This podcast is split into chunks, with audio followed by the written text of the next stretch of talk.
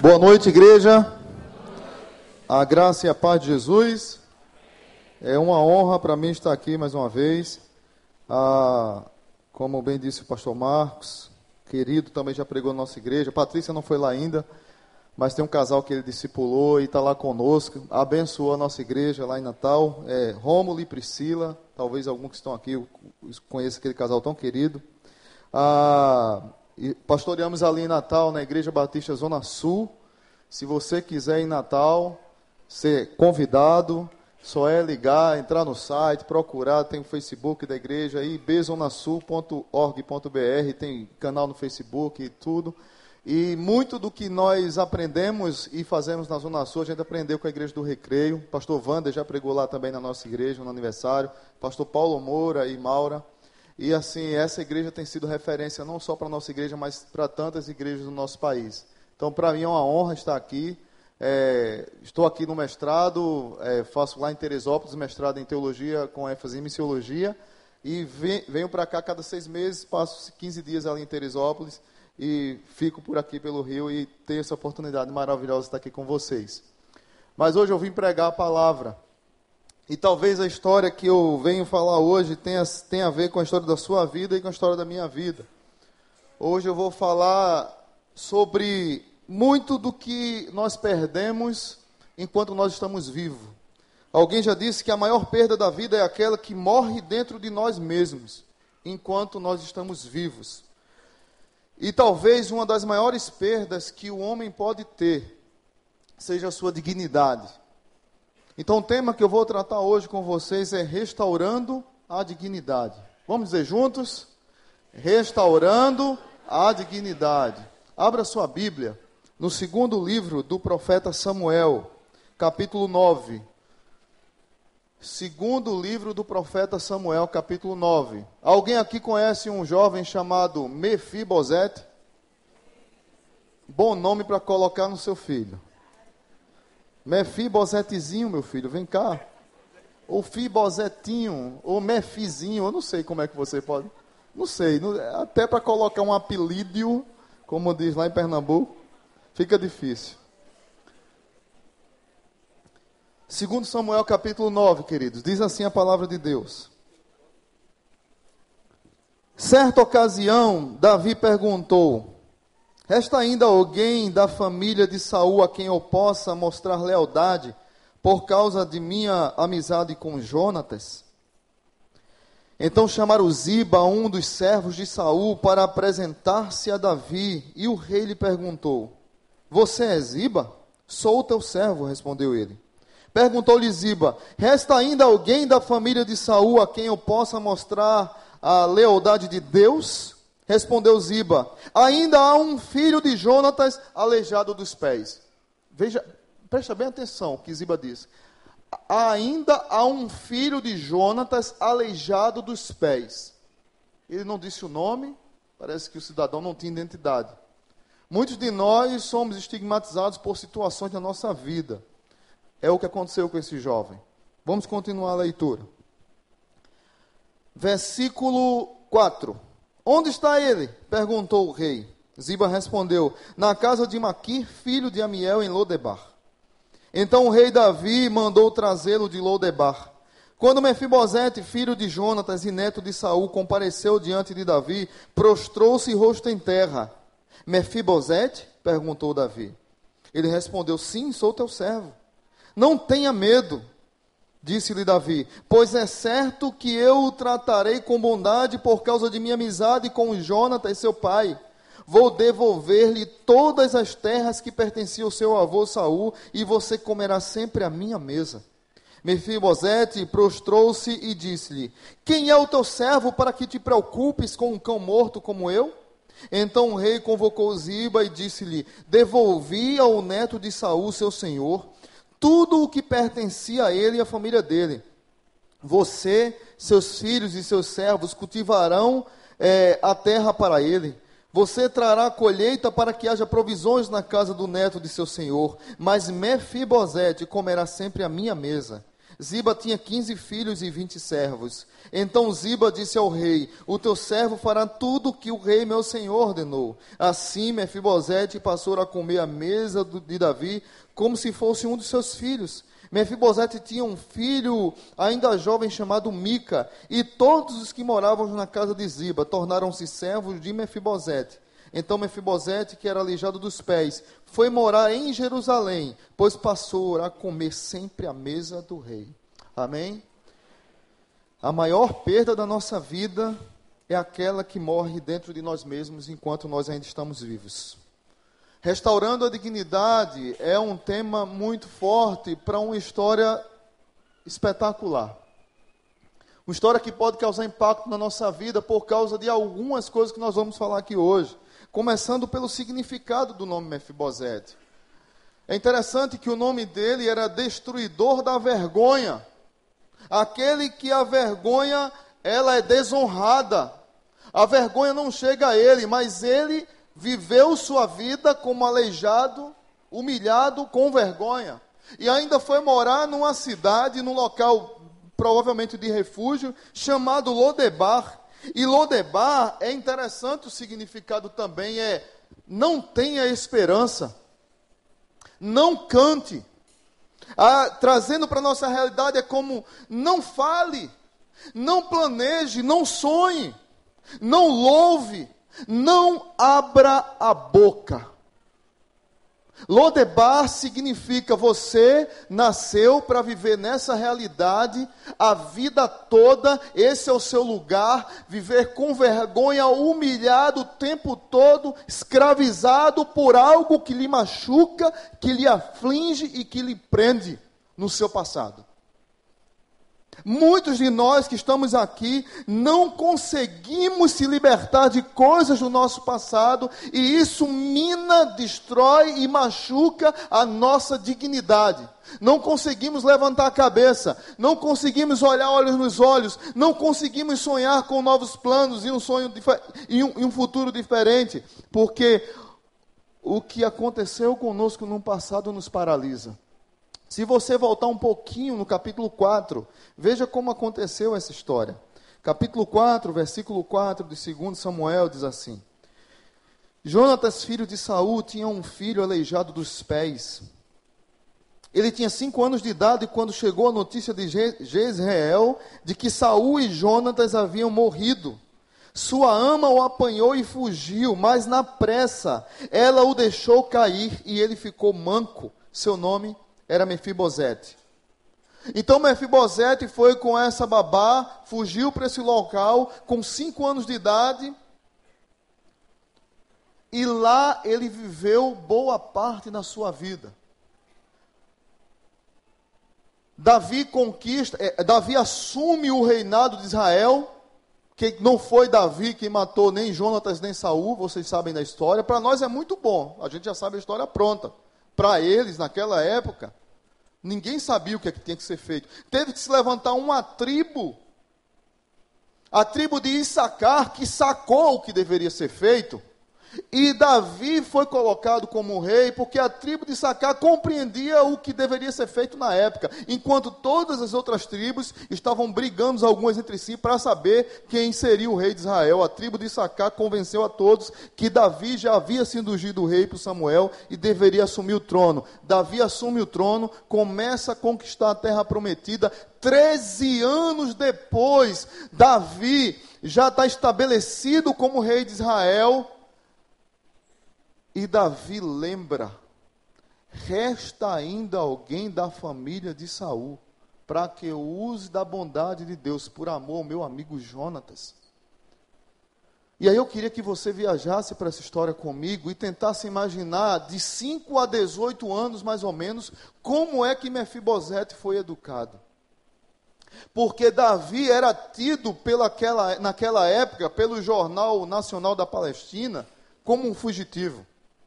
Davi foi, foi, é, era acusado como um arruaceiro, como um ladrão.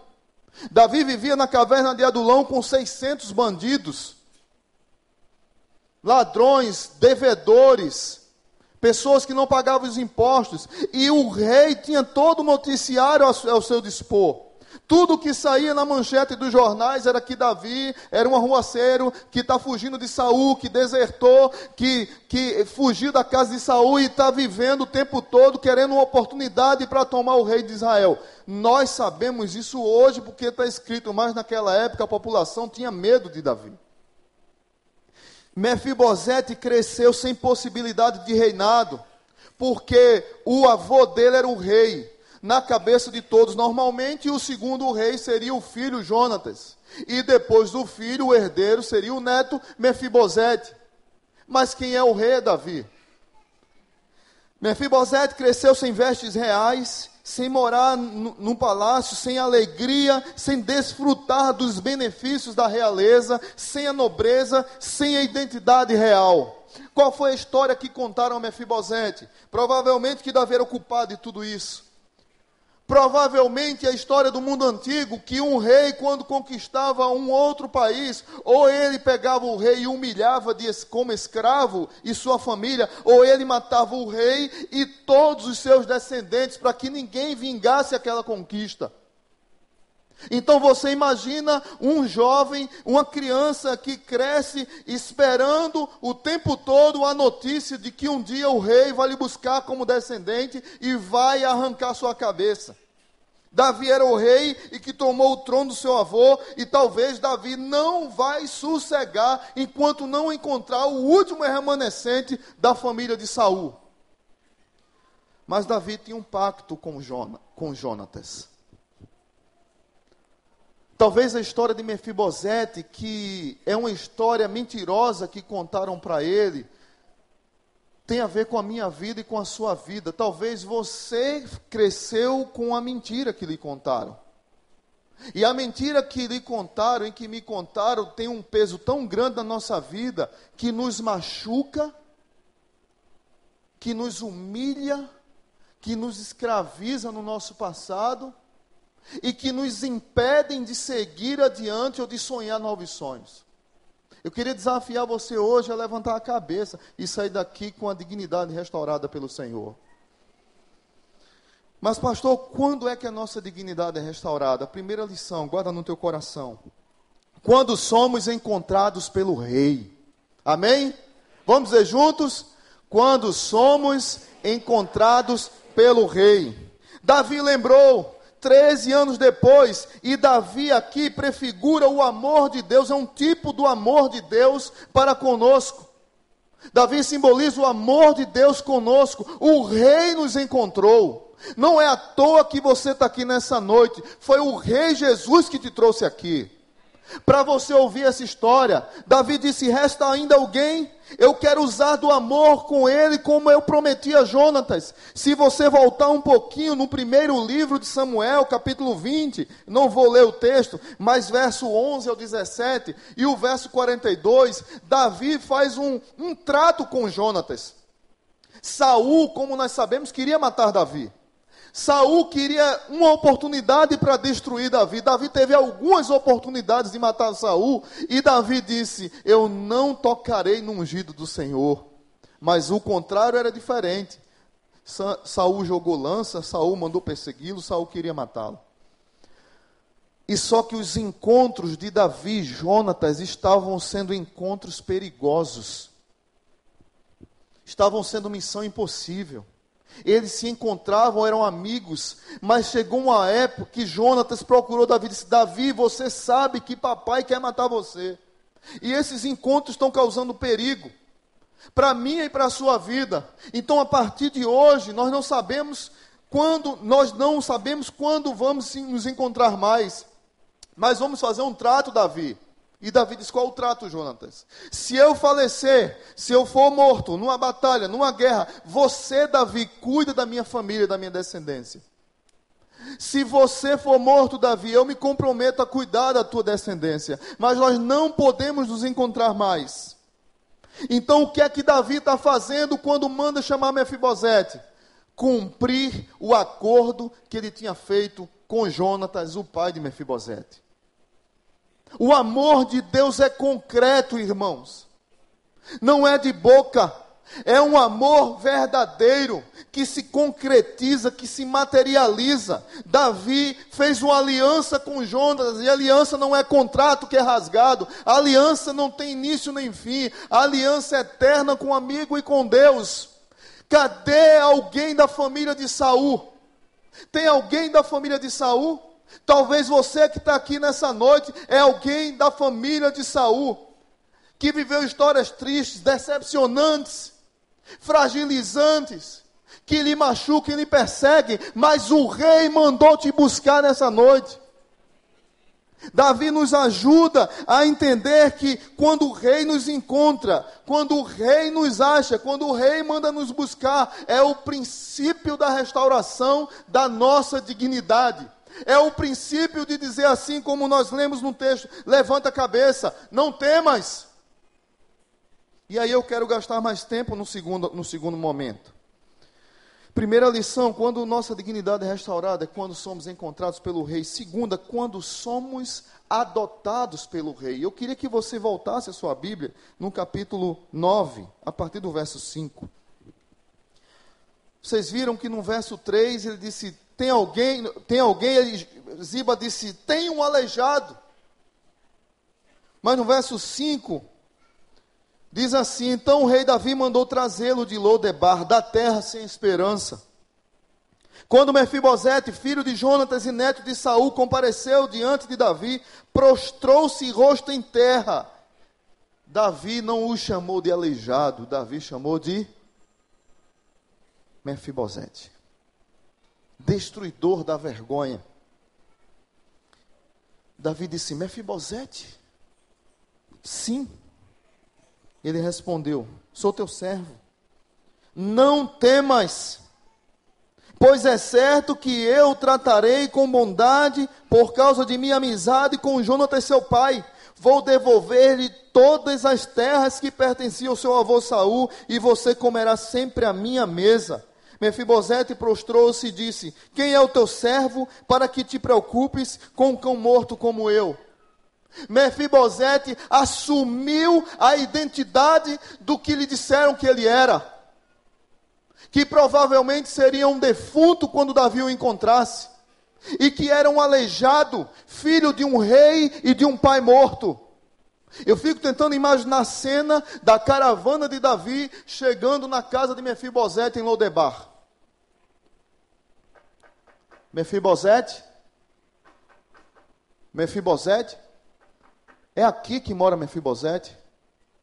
Sai lá aquele jovem aleijado, sobe na caravana, o rei mandou te chamar. Agora vai ser a minha vez. Provavelmente aquele caminho até Jerusalém, o coração daquele jovem de 18 anos sofrendo. E Davi disse para ele quando encontrou: Não temas. Queridos irmãos, qual foi a mentira que lhe contaram em que você assumiu ao ponto de dizer como Mefibosete, eu sou um cão morto? O verso 8, Mefibosete diz assim: Quem é o teu servo para que te preocupes com um cão morto como um? Lá em Pernambuco, é, é, nós chamamos, eu sou pernambucano, mas moro em Natal há, há 20 anos. Lá em Pernambuco, nós chamamos de o cão de rua de Genzo. Genzo, veja que nome horroroso, Genzo. Eu não sei como é no Ceará, é vira-lata? Vira-lata, é vira-lata. Lá em Natal é vira-lata. Lá em Natal também é cachorro de mendigo. Cachorro de mendigo. O vira-lata é um cachorro de mendigo. O que Mefibosete está dizendo, eu sou isso aí que eu acabei de dizer. Eu sou um, um cão sem dono. Eu sou um aleijado. Eu sou alguém que não merece dignidade, porque foi essa história que me contaram. Foi assim que eu vivi o tempo todo a minha expectativa de um dia ser encontrado e ser morto, ser humilhado, porque eu nasci para ser assim, e ainda por cima eu moro em Lodebar, que diz, não tem esperança. Queridos irmãos, eu estava uma vez dando aula no seminário, lá em Natal, e uma jovem falando um pouco sobre é, a situação de Mefibosete e uma jovem pediu a palavra e disse assim, pastor, podia, podia dar um testemunho? Eu disse, pode, filho, fique à vontade. Ela fazia seminário conosco, estudava, é, era aluna, e ela disse assim, pastor, eu queria falar um pouco da minha vida, e é o seguinte, Quando eu tinha cinco, de, de cinco para sete anos, mais ou menos, meu pai deixou minha mãe, abandonou meu lar. E quando nós voltamos para casa da minha avó, minha mãe chorando comigo nos braços, disse assim, chorando demais, disse: Olha, meu marido me abandonou, está com outra mulher, a bebida, tudo que aconteceu na vida levou ele para isso e ele nos deixou. E o que minha avó disse, naquela ocasião, minha avó me pegou no colo, me tirou do colo, me pôs no chão e de cima para baixo, de cima para baixo, ela olhou para mim e disse assim: Quando você crescer, você vai ser uma prostituta, igual a sua mãe. Quando você crescer, você vai ser uma prostituta, igual a sua mãe. Porque naquela época não, não podia a filha voltar para casa, mesmo que o marido fizesse o que fizesse, até batesse na, na, na esposa. Ela recebeu, mas passou a vida toda criando a, a neta e a filha dessa forma. E aquela jovem está na sala do seminário dizendo isso, chorando, e ela disse assim: Pastor, toda vez casada com dois filhos, crente em Jesus, serva do Senhor, professora na igreja dela, ela, é, é, ela disse assim: ela, Irmãos, fiquem tranquilos que o pessoal já chegou ali. Está repreendido em nome de Jesus qualquer ação demoníaca. Esse lugar aqui é do Senhor. Eu vou pedir para os pastores irem ali. Toda ação do inferno está repreendida em nome de Jesus. Que o Senhor repreenda essa manifestação demoníaca no nome do Senhor. Você não é bem-vindo aqui, demônio, Satanás e seus anjos. Você está repreendido em nome de Jesus.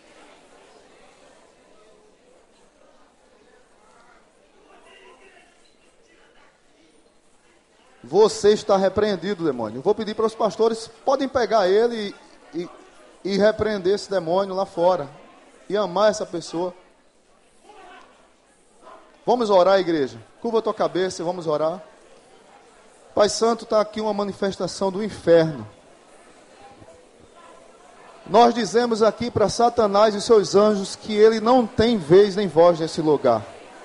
Aqui é a igreja do Deus vivo Todo-Poderoso, que o Senhor repreenda essa ação maligna. Esse jovem, ele está cheio de demônios e pode ser uma vida que o Senhor quer restaurar nessa noite. Que o Senhor repreenda esses, esses anjos do inferno caídos que estão querendo atrapalhar o culto ao Senhor.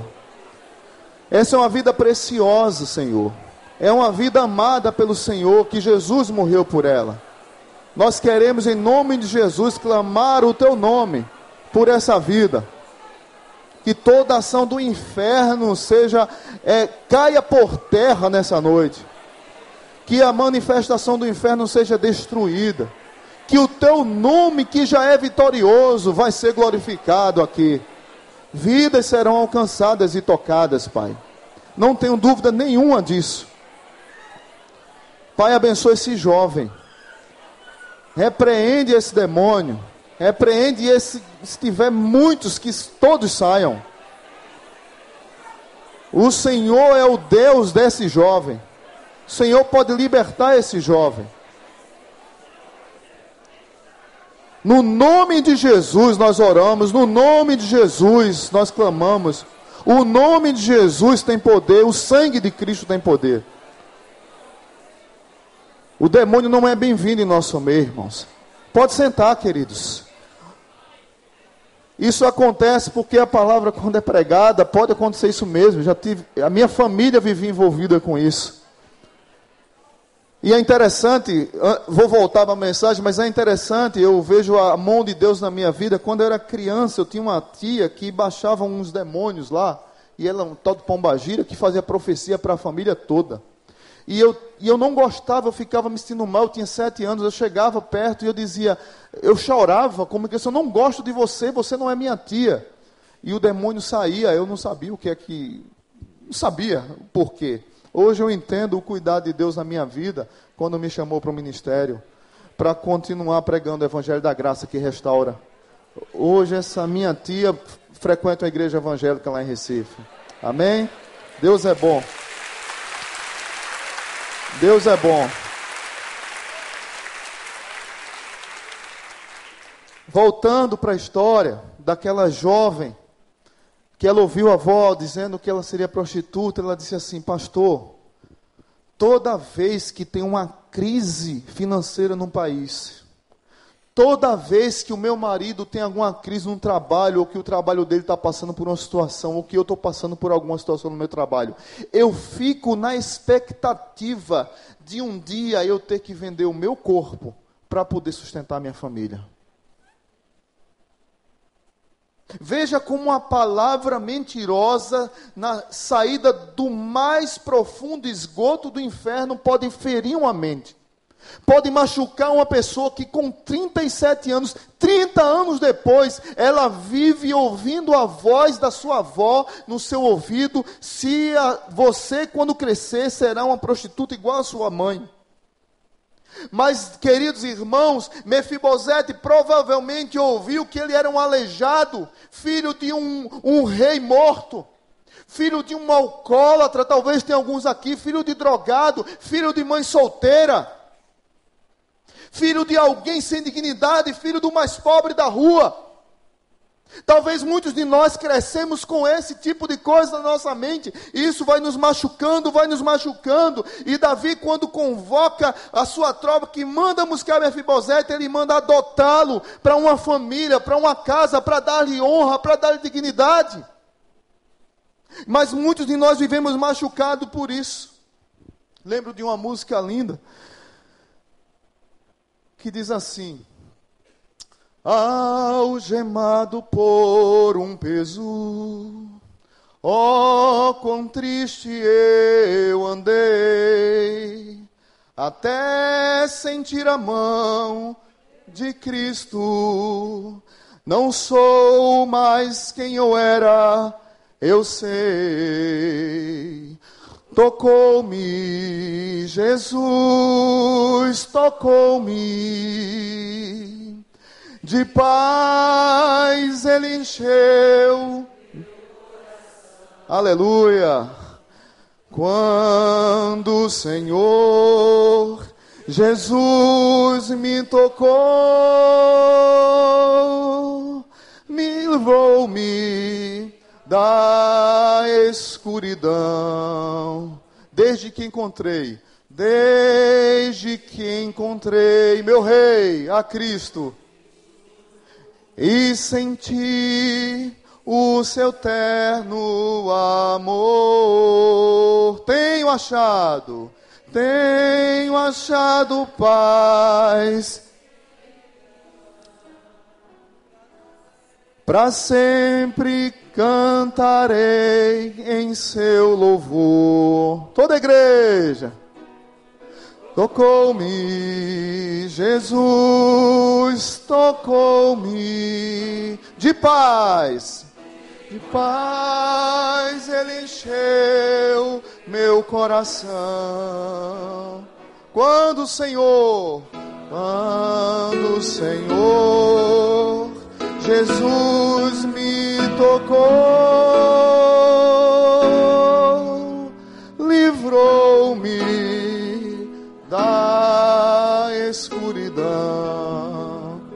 esse Jesus que adotou você. Ele tocou na sua vida. Você não é um cão morto. Você não nasceu para ser uma garota de programa. Você não nasceu para ser o filho da mulher solteira. Você não nasceu para ser o filho da, do alcoólatra, do ex-drogado. Você nasceu para ser filho de Deus. Ele morreu por você, não é o dicionário que define o seu nome, não é a sua história que define a sua dignidade, é o nome de Jesus que define você as mãos de Jesus, escrito o seu nome com seu próprio sangue no livro da vida. Você é meu filho, não temas. Foi o Senhor que morreu por você. Você tem nome, você tem família, você tem um pai, você tem um Senhor, você tem um rei, você tem um Salvador. Conheço um jovem que foi criado numa família alcoólatra, de um pai alcoólatra. Um pai que chegou em casa ao ponto de um dia batia muito nos filhos. Por nada batia nos filhos. Chegou um dia a tocar fogo no próprio quarto. Vivia na rua perambulando como um alcoólatra. Os amigos desse, desse jovem chegavam perto dele, seu pai é alcoólatra, seu pai está ali na rua, nós jogamos areia na boca dele, nós colocamos xixi na boca dele. Várias vezes esse jovem, junto com seus irmãos, foi em, em bares, em, em, em, vendas de esquina, pedia ao pai para comprar um pedaço de pão e o pai estava tomando um quartinho de cachaça com tira-gosto, queijo. Isso machucou esse jovem muito, todos os jovens. Depois esse jovem descobriu que tinha uma, uma irmã que namorava com seu próprio irmão, que o pai tinha uma filha fora do casamento. Foram criados como primos e amigos, mas eram irmãos, se apaixonaram. O trauma foi tão grande que esse irmão teve dificuldade depois de arrumar uma esposa. E essa menina hoje está num terceiro relacionamento lésbico. Mas teve um jovem dessa família que o Senhor Jesus chamou para sua casa. E esse jovem está falando para vocês hoje. Essa história que eu contei foi a minha história, foi a história do meu pai.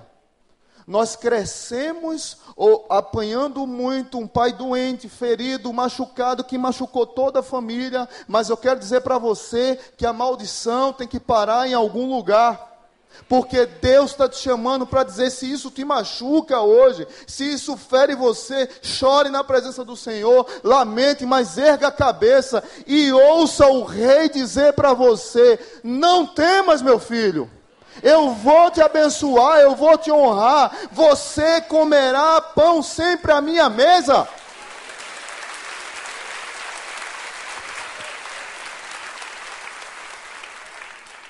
Queridos irmãos, a nossa, muitas histórias aqui podem ser parecidas com a minha, de Mefibosete. Tem uma outra história interessante de um jovem que foi criado nos Estados Unidos como um burro negro. Negro chegava na escola, a mãe empregada, o pai também abandonou, chegava na escola, ele era curioso, queria ensinar, queria o tempo todo. Tudo que o professor perguntava, ele levantava a mão e dizia: Eu, eu sei a resposta. Ele dizia errado, os alunos o chamavam de orelhudo. E ele cresceu assim, depois começou a ficar violento, depois começou a ter briga nas ruas, até que a mãe dele começou a ser empregada doméstica numa casa é, de, um, de um intelectual e ela ficava encantada com, com a biblioteca daquele homem e aquele homem dizia assim: Foi isso que me deu o que eu tenho. Eu estudei, eu cresci, eu amo leitura. E ela disse: Tá aí a charada, meus filhos assistem muita TV. Meus filhos o tempo todo é TV ou é na rua brigando. Eu vou obrigar meus filhos a lerem.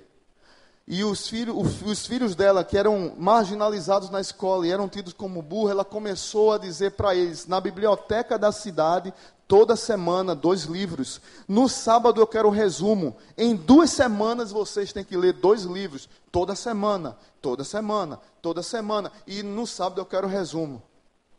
E os filhos começavam a fazer os resumos e ia mostrar a mãe. Aí a mãe olhava assim para o resumo. Ah, tá bom, gostei da introdução. Olha, a conclusão não foi muito boa. Mas assim, o, o, a continuação do texto, o corpo do texto tá bom, mas precisa melhorar essa, essa introdução, meu filho. Mas aonde, mãe? Qual parágrafo? Aí ela dizia, não, meu filho, peraí, eu estou com problema na vista. Peraí, o problema é que ela não sabia ler.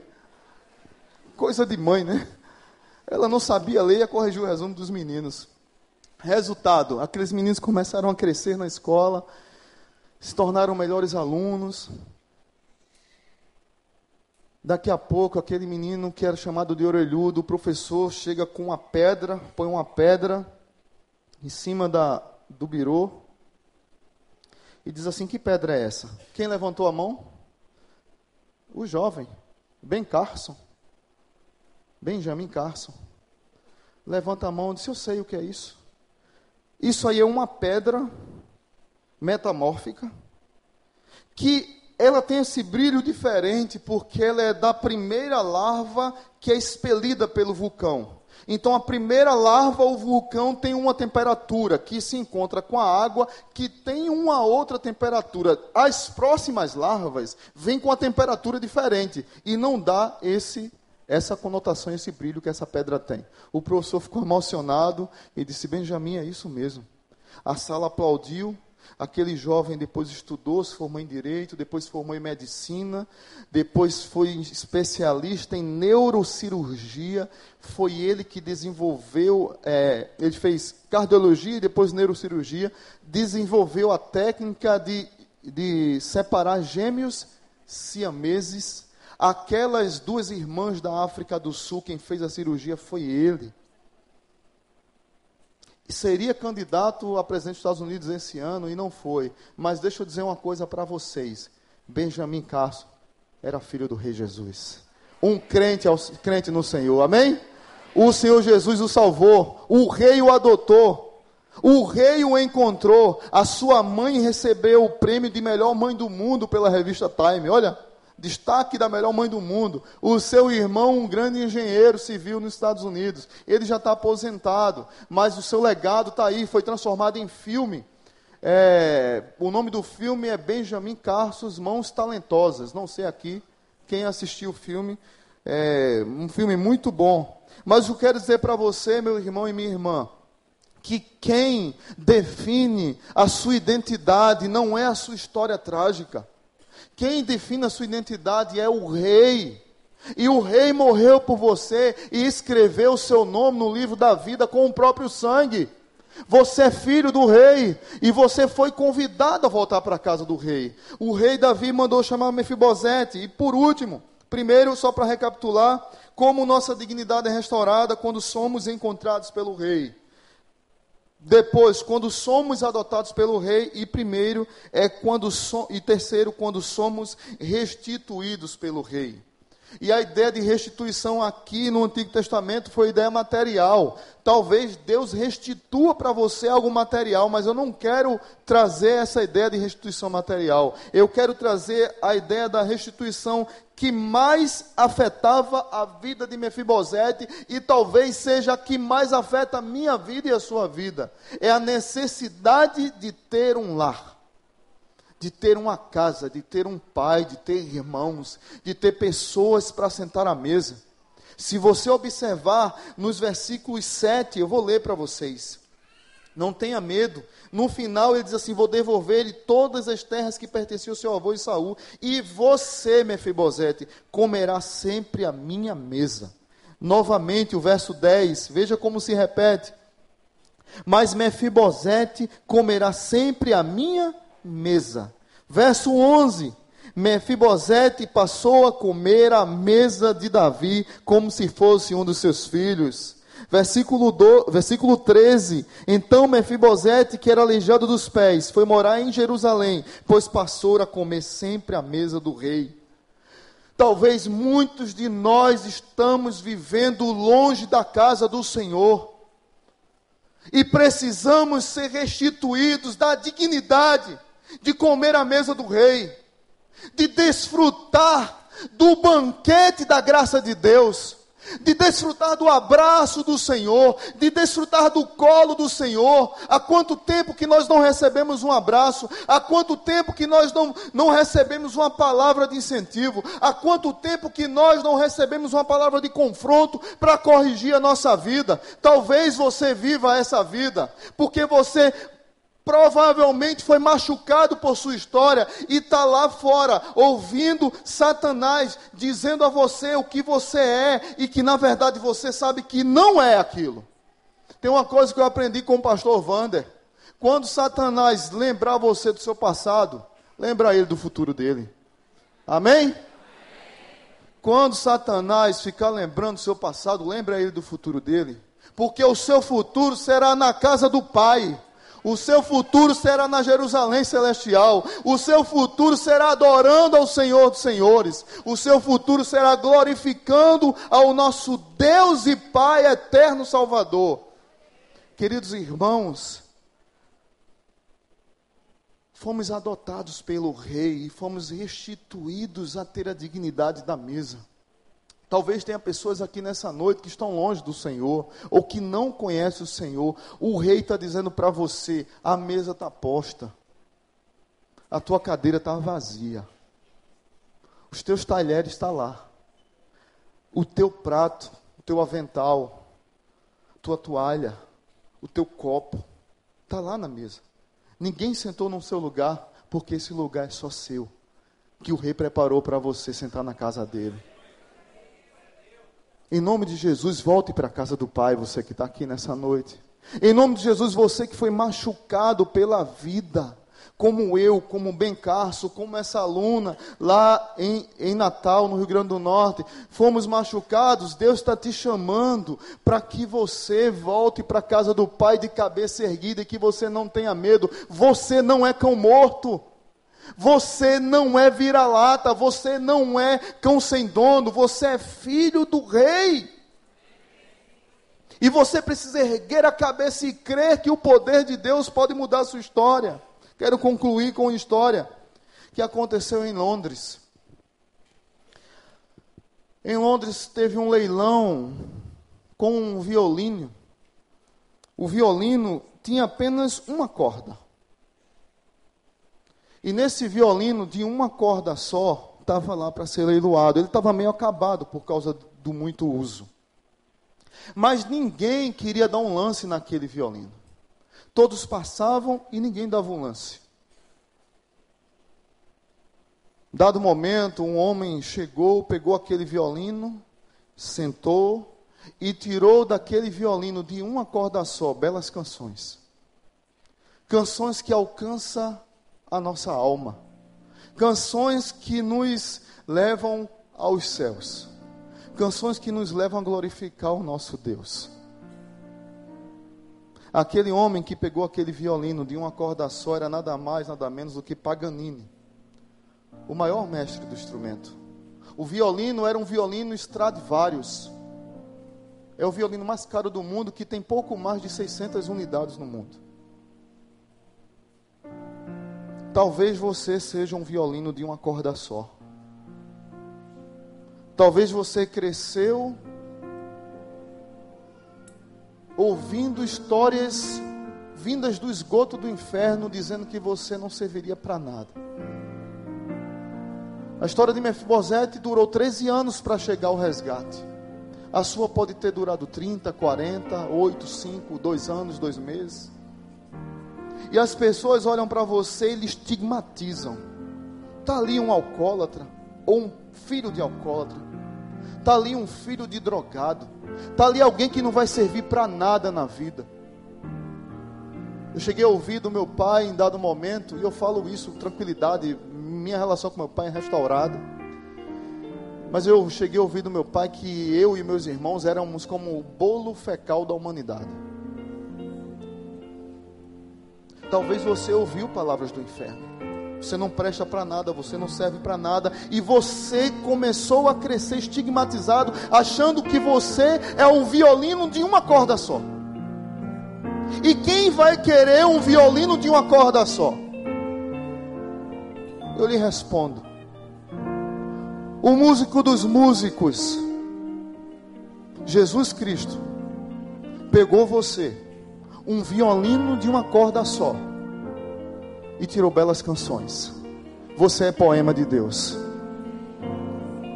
E Deus nessa noite quer tirar canções belas da sua vida. Você só precisa dizer: Pai, toca. Eu estou aqui, eu sou um instrumento sujo, amarelado de uma corda só. Jesus quer tirar belas canções da sua vida, porque você é filho do rei e foi adotado pelo rei, e você vai ser abençoado e restituído e adotado e voltar para a casa do rei. Vamos cantar essa música. Vamos ficar de pé, queridos.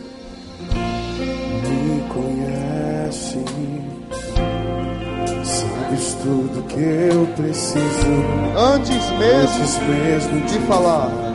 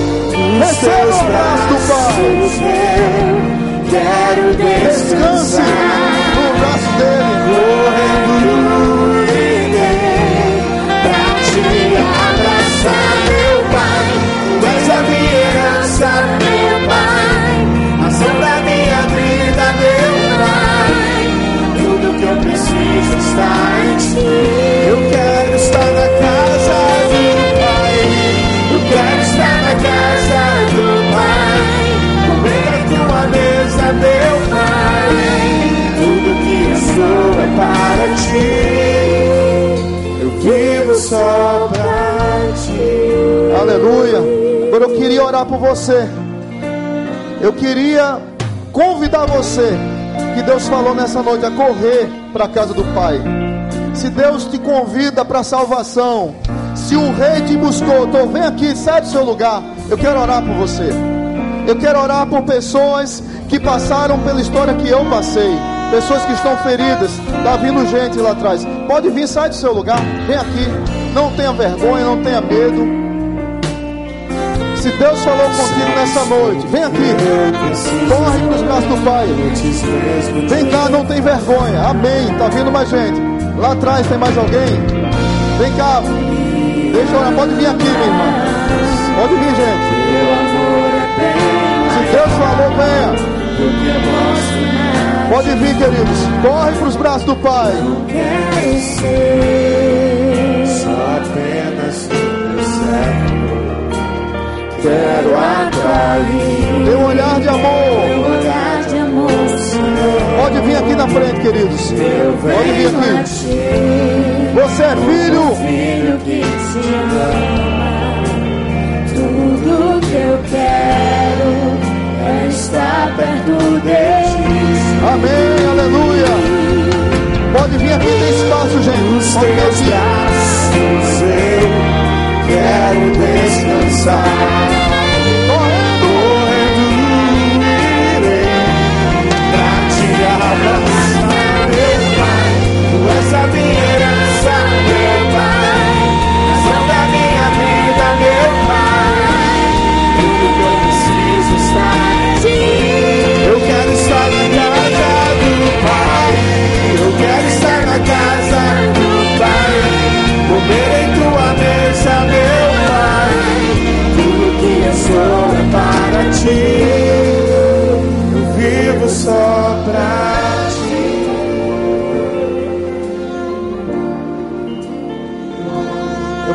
Você estender suas mãos. Eu queria orar por essas vidas. Eu vou ficar de joelho.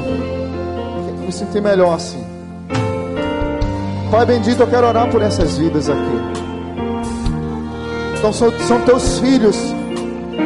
Talvez muitos aqui feridos e machucados pela história da vida. Talvez muitos aqui foram perseguidos pelas ciladas do inferno. Talvez muitos aqui foram preparados para desonrar o nome do Senhor. Mas o Senhor olhou para eles como Davi olhou para os descendentes da família de Saul. E aprove a Deus que essas vidas encontrassem vida e que eles encontrassem o Rei dos Reis, Senhor dos Senhores. Pai bendito, abençoa essas vidas e quebranta esses corações. Restaura os corações feridos, ó Pai. Aqui talvez tenha vidas que foram machucadas demais, estigmatizadas demais, e sempre que, que escutam alguma palavra, sempre abaixam a cabeça, sempre acham que sua vida é uma vida sem esperança, uma vida de desonra, uma vida sem poder abrir a boca. Talvez muitos aqui se acostumaram a viver em Lodebar, mas hoje Jesus está chamando para vir para Jerusalém, para a casa do Pai. Abençoa esses amados, cura esses corações. Promove cuidado sobre essas vidas, Senhor. Pega no colo, nos braços, tira da vida deles uma melodia maravilhosa com uma corda só. Pai, abençoa essa igreja. Nessa noite, Satanás mais uma vez foi envergonhado. Porque o nome de Jesus, Rei dos Reis, Senhor dos Senhores, reina em qualquer lugar da terra. E Satanás não é bem-vindo aqui, e ele está repreendido no nome de Jesus. E se tem vidas aqui oprimidas por Satanás, também sejam repreendidas. Muito obrigado, Pai, pelo teu cuidado. Que teu amor esteja sobre esses amados. No nome de Jesus. Amém. Aplauda o Senhor. Abraço, irmão.